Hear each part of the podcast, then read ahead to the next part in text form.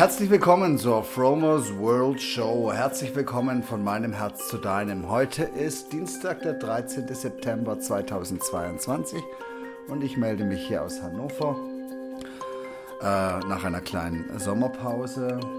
Hatte irgendwie nicht so viel zu erzählen, deswegen melde ich mich erst jetzt. Und aus, aus aktuellem Anlass soll es heute so ein bisschen um den Tod gehen, das Leben und den Tod. Und warum erzähle ich das? Ähm, ja, die Mama meiner Freundin ist jetzt nach mit 88 Jahren gestorben.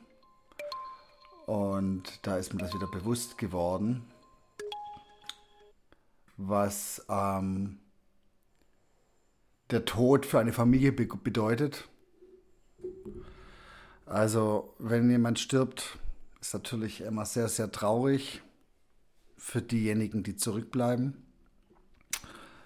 Ähm, für denjenigen, den, der stirbt, denke ich, ist es nicht traurig. Vielleicht auch ein, kurz, aber eigentlich nicht so, weil die Leute, die sterben, ähm, die gehen, das ist so wie wenn du auf Reise gehst. Derjenige, der auf die Reise geht, für den ist der Abschied nicht so schlimm wie für denjenigen, der zurückbleibt und gerne hätte mitwollen oder ja, der nicht, der loslassen muss, ne? Der praktisch den, den Tod des Menschen dann auch als Verlust erlebt und spürt, durchlebt. Das Positive an, wenn jemand stirbt, ist, dass die Familie wieder zusammenkommt, auch wenn sie jahrelang nicht miteinander gesprochen haben oder wenig miteinander zu tun hatten bei dem Ereignis ähm, des Todes kommen sie dann doch alle zusammen und ähm, intensivieren vielleicht wieder die Verbindung, die, die mal da gewesen ist. Ne? Die Mama von meiner Freundin ist mit 88 Jahren gestorben, war noch krank am Schluss, aber die hat ein erfülltes Leben gehabt. Acht Kinder bekommen über 20 Enkelkinder und ich weiß nicht, so auch an die 19 Urenkelkinder. Ich habe praktisch ein Imperium geschaffen. Und die, die zurückbleiben, die Kinder, die erleben das natürlich als Verlust. Ne? Aber der Tod gehört zum Leben dazu, wie das Einatmen und Ausatmen wie das Schlafen und Wachen. Es ist eine, eine Periode, die vorbeigeht. Eine Saison sozusagen. Und ähm, in mein, aus meiner Sicht ist der Tod eigentlich nur ein Dimensionsübergang. Das ist so wie wenn, wenn Wasser den Aggregatzustand wechselt. Von flüssig nach dampfförmig zum Beispiel. Und bei, um bei dem Beispiel zu bleiben, das ist ungefähr so, wie wenn, stell dir einen Fluss vor, der ruhig vor sich hin fließt und dann kommt er praktisch an den, an den Punkt, wo er praktisch den Berg hinunterstürzt in Form eines Wasserfalls. Da gibt es auch diesen, diesen höchsten Wasserfall der Welt in Venezuela, Salto Angel heißt der, glaube ich. Den, glaube ich, über fast 1000 Meter stürzt das Wasser in die Tiefe. Oben ist der große Strom. Dann kommen so ein paar Kaskaden, wo das Wasser runterfällt. Und dann kommt der freie Fall, wo praktisch das Wasser oben erstmal am Stück fällt und dann durch diesen langen Fall sich die einzelnen Wassertropfen ähm, trennen vom Fluss und als unten nur noch als, ähm, als Wasserdampf oder als, als, als Sprühregen unten ankommen. Also die Tröpfchen trennen sich voneinander, sie fallen runter und wenn sie dann unten aufkommen, entsteht wieder eine neue Gemeinschaft. So ist es auch mit dem Tod. Ne? Du, du, du legst dein Vehikel ab, mit dem du durch dieses Leben auf diesem Planeten, in dieser Inkarnation ähm, äh, durchs Leben gegangen bist Du legst diesen Körper ab, das einzige Fahrzeug, um auf diesem, äh, auf diesem Planeten deine Erfahrung zu machen, die du gerne machen könntest, die Erfahrung der Dualität zu erfahren. Ähm, weil wenn du hier auf diesem Planeten inkarnierst, bist du aus der Singularität hinaus. Du bist nicht mehr in der Ganzheit. Du bist eigentlich schon in der Ganzheit, aber du fühlst dich getrennt, weil du deinen eigenen Körper hast, weil du dann nicht mehr im großen Energiefeld ähm, bestehst, feinstofflicher Art, sondern ähm, du hast diesen Körper und bekommst die Illusion der Getrenntheit ähm, gezeigt.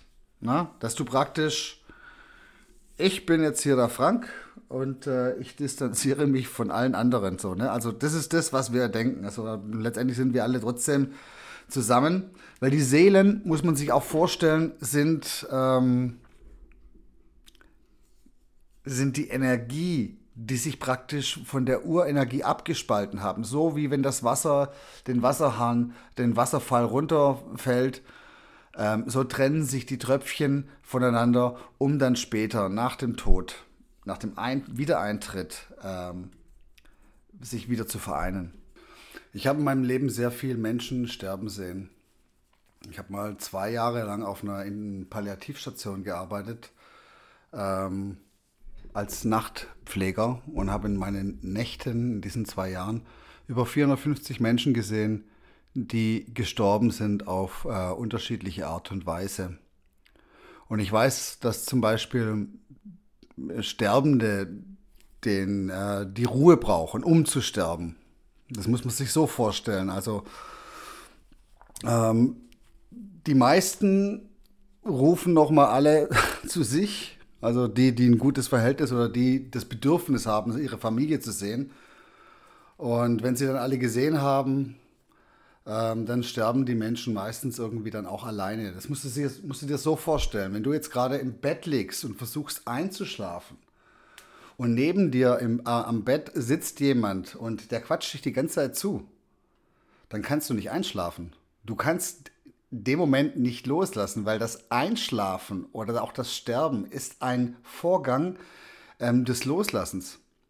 Und ähm, das passiert auf einer Ebene, die wir mit dem Verstand nicht steuern können. Ich habe auch in meiner Zeit als Krankenpfleger gesehen, dass äh, Menschen, die zum Beispiel Angst vor dem Tod haben, in der Sterbephase einen von außen sehr qualvollen Tod haben. Die Leute, die Angst haben vor dem Übergang ins Sterben, die halten sich fest. Ich habe Menschen gesehen, die, sind, die haben drei Wochen gestorben. Die waren drei Wochen lang präfinal, immer wieder Phasen bekommen. Und immer wieder gingen die Augen auf und dieser angstervolle, äh, angsterfüllte Blick vor dem Sterbevorgang hat sie praktisch zurückgehalten. Die haben sich an das Leben gekrallt, bis sie keine Kraft mehr hatten. Und sind dann, ja, von außen gesehen auf unschöne Art und Weise und sehr qualvoll ähm, übergegangen. Die Mama von Nerina, die hat auf mich einen sehr friedlichen Eindruck gemacht. Sie war sehr gefasst und sie hat sich auch noch, als wir sie besucht haben ähm, vorgestern, hat sie auch nochmal bedankt, dass wir gekommen sind. Und sie hat einen sehr friedlichen Tod gehabt und ist ähm, übergegangen nach einem, nach einem mega Leben. Ein Leben aus äh, geprägt von Armut. Und äh, diese Frau, die hat mit, ihren, mit ihrem Mann diese große Familie aus Kasachstan nach Deutschland gebracht, wo sich die einzelnen Kinder prächtig entwickelt haben, zu Wohlstand gekommen sind, Häuser gebaut haben, äh, innerhalb von, von wenigen Jahrzehnten den, den westlichen Lifestyle, den wir bis jetzt hatten, der jetzt gerade zu zerbröckeln beginnt, ähm, zu eigen gemacht haben. Der Tod ist immer für eine Familie auch der Moment, wo man sich wieder äh, bewusst macht, was alles geleistet wurde in so einem Leben, welche Schwierigkeiten gemeistert wurden, welche Stromschnellen genommen wurden, in Anführungszeichen, wie sich alles entwickelt hat. Das Leben wird vorwärts gelebt, rückwärts verstanden. Und ähm,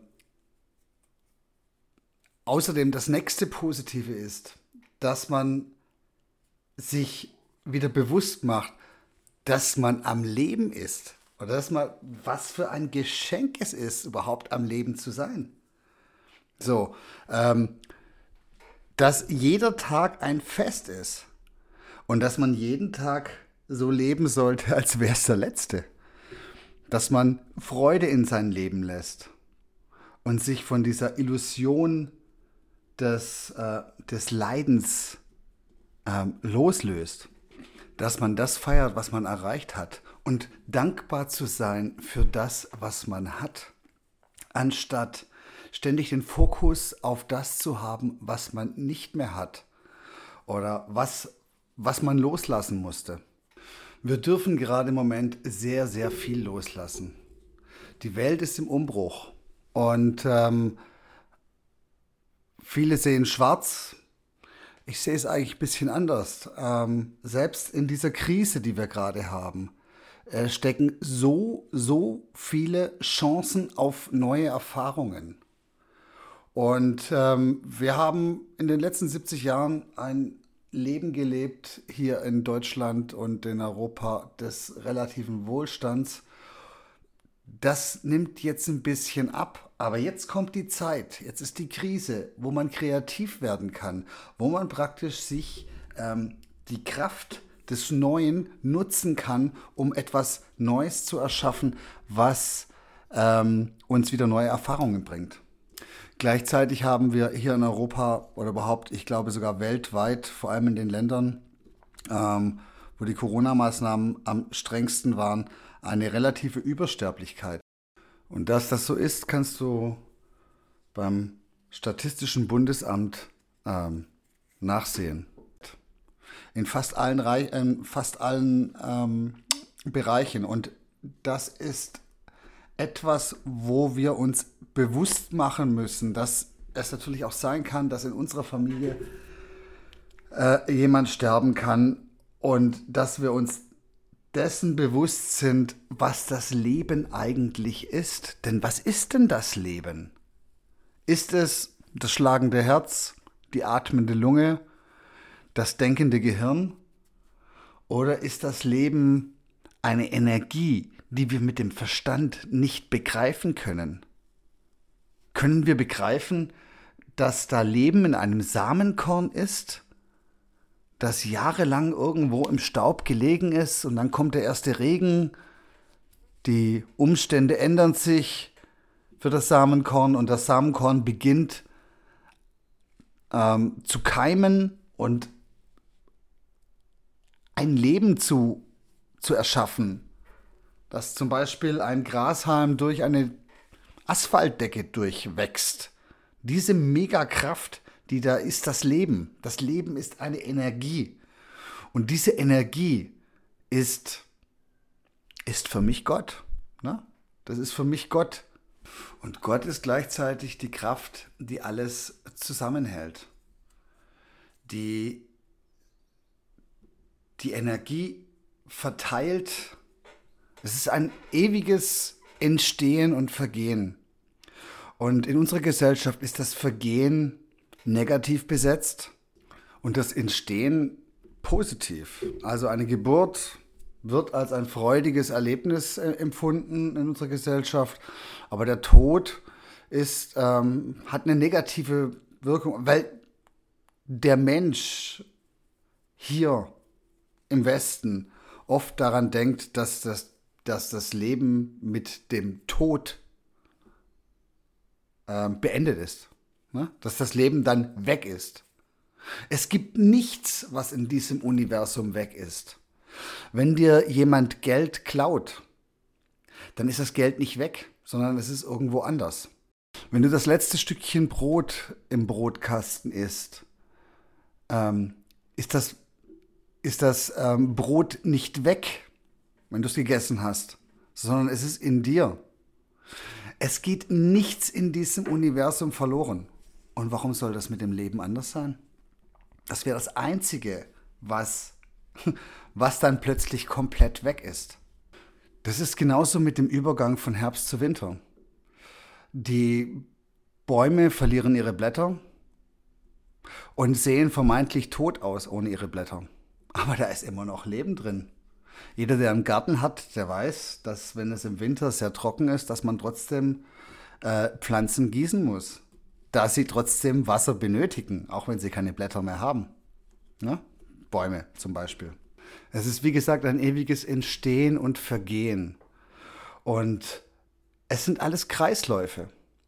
Dieses Leben ist von Kreisläufen geprägt. Denkst du nur an die Jahreszeiten? Frühling, Sommer, Herbst und Winter. Denk an den Tag-Nacht-Rhythmus, den Blutkreislauf oder den Stoffwechsel. Letztendlich ist alles Stoffwechsel. Stoffe, die vergehen, sind die Bausteine für Stoffe, die wieder entstehen. Das Leben als Mensch ist ein Geschenk. Du bekommst am Anfang deines Lebens Zeit geschenkt und die kannst du nach deinem Gutdünken, nach deinen Wertvorstellungen nutzen, um die Erfahrungen zu machen, die du machen musst oder die du machen darfst, die du erleben möchtest hier. Und die Dinge, die du anhäufst äh, in deinem Leben, das Geld, was du verdienst, die Häuser, die du baust, die Dinge, die du dir kaufst, ähm, sind völlig belanglos. Es ist völlig belanglos, was du besitzt, weil das letzte Hemd hat keine Taschen. Und ähm, du kannst die Dinge, die hier sind, benutzen. Aber je mehr Dinge, die du anhäufst, umso mehr wird belastet dich das auch, weil das musst du alles besitzen. Das heißt, das heißt je mehr du hast, ähm, um auf, umso mehr musst du auf den Dingen sitzen, damit du sie besitzt. Und das sollten wir uns immer ähm, bewusst machen, dass je mehr wir haben, umso mehr müssen wir uns um die Dinge kümmern, die wir sozusagen besitzen. Und umso weniger können wir uns um uns selber kümmern. Deswegen nimm nur das, was du brauchst, was du wirklich brauchst. Und was du wirklich brauchst, ist die Energie der anderen Menschen. Weil wir leben von der Energie der anderen Menschen. Wir sind in der Singularität, aus der, in der Dualität und müssen uns aber bewusst machen, dass wir in der Singularität in Wirklichkeit leben. Und alle Weisen von Jesus bis Mohammed über äh, Buddha lehren diese Lehre, dass du eigentlich alles in dir hast. Das Königreich liegt in dir drinnen. Und das neue Auto, was du dir kaufst, das gibt dir kurzzeitig Freude, aber wird dich in der Zukunft auch beschäftigen. Weil die Dinge, die du hast, um die musst du dich kümmern. Du musst das Auto waschen, du musst es reparieren, du musst es tanken, du musst es pflegen, du musst es irgendwann vielleicht wieder verkaufen, wenn's dir, wenn du ein neues willst. Du musst dich praktisch ständig darum kümmern. Und je mehr du hast, umso mehr musst du dich um die Dinge kümmern und umso mehr du dich um die Dinge kümmern kannst, umso weniger kannst du dich um dich selber kümmern. Weil du hast eigentlich alles in dir. Und das Materialisieren ähm, von neuen Dingen, das ist das, was wir sehr gut können, wir Menschen. Leider ist da diese kleine Zutat von, ja, ich brauche noch mehr, Nein, und falls diese Situation kommt, brauche ich das. Und falls diese Situation brauche ich das. Und so rüsten wir uns auf. Das ist so, wie wenn du auf eine Reise gehst und du, also ich reise sehr viel, aber wenn, wenn du jetzt auf eine Reise gehst und du bist es nicht gewöhnt, dann nimmst du in den Urlaub meistens mehr Dinge mit, als du eigentlich benötigst. Und am Ende des Urlaubs wirst du sagen, also ja gut, das habe ich nicht angezogen, das habe ich nicht gebraucht und das habe ich nicht gebraucht, aber du hast die Dinge alle mitgenommen. Und natürlich hast du die alle schleppen müssen. Du hast die alle einräumen müssen, ausräumen müssen, sortieren müssen, hast sie vielleicht wieder verlegt. Je mehr du hast, umso mehr verlierst du auch den Überblick. Und wenn du den Überblick verlierst, dann bist du nicht bei dir. Und am Ende des Lebens liegst du auf dem Bett, auf deinem Sterbebett, verabschiedest dich von deinen Lieben und dann gehst du ohne eine einzige Sache, ohne ein Ding, ohne deine Lieblingsgeräte ähm, und so weiter. Du, du gehst so, wie du gekommen bist, mit nichts, aber mit sehr vielen Erfahrungen. Jo Leute, das waren meine Gedanken zum Sterben. Hoffe, war was für dich dabei und wir hören uns bald wieder. Ich habe euch alle lieb und äh, ich wünsche euch eine gute Zeit und immer schön bewusst im Moment leben und genießt das Leben. Denn es ist einzigartig. Die Zeit, die dir geschenkt wird, ist das Wertvollste, was du hast. Drum nutze sie, um die Energien fließen zu lassen. Alles Liebe, bis dahin, bye bye.